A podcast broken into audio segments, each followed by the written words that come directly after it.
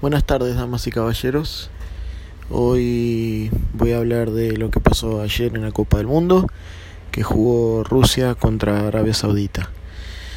Un Arabia Saudita que yo lo vi a los jugadores muy nerviosos.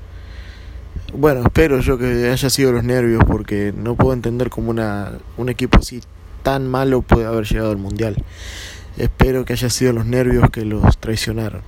No puede ser que un jugador profesional pase un central, tire un pase a la derecha, al, lateral derecho, de 5 metros y en vez de que le llegue al pie, la tira afuera. Y no es que pasó una vez, sino que pasó varias veces. Así que, bueno, yo quiero pensar que son los nervios. Aparte, no patearon nunca al arco. La mitad del equipo jugó a posesión y la otra mitad del equipo estaba jugando la contra rápida. Así que eh, no sé si hubo un problema de, lenguaje, no sé si Pisi no habla bien inglés o si los jugadores no entienden lo que le quiere decir, pero y, y saliendo de atrás, muy mal, saliendo de atrás, eh, dando pases al medio, no se puede salir de atrás dando un pase al medio cuando cuando el otro equipo está en tu campo, porque te roban la pelota y si la robaban en dos, dos segundos ya tenía Rusia la pelota de nuevo. Y si no tiraban un pelotazo a un solo delantero que tenían arriba, que ni siquiera sabía aguantar la pelota. Así que si no tenés un delantero alto, fuerte, que pueda aguantar la pelota y esperar de que el equipo salga, no podés hacer eso. Tenés que esperar y salir todos juntos.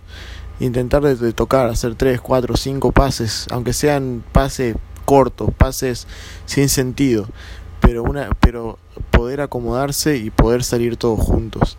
Lo mismo y si haces los pases y después la das al arquero y el arquero saca largo, no sirve de nada.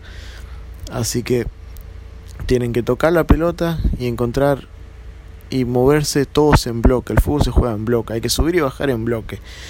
Y el equipo de Arabia Saudita ayer no hizo eso. Era un para mí va a ser el peor equipo de del mundial.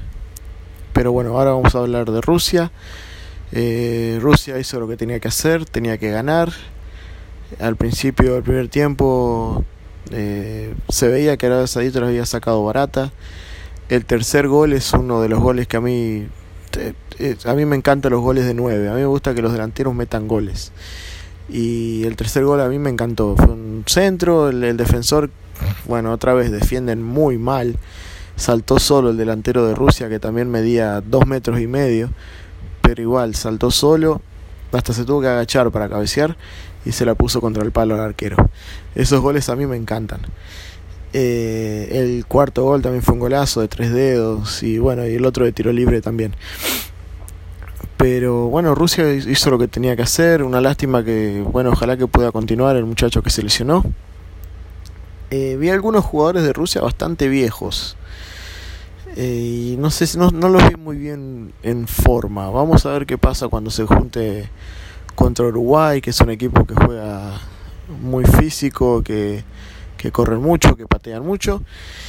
Y vamos a ver con Egipto, que Egipto no lo vi mal hoy tampoco, pero bueno, eso lo vamos a hablar mañana, así puedo hablar también de los tres partidos que, que están pasando hoy.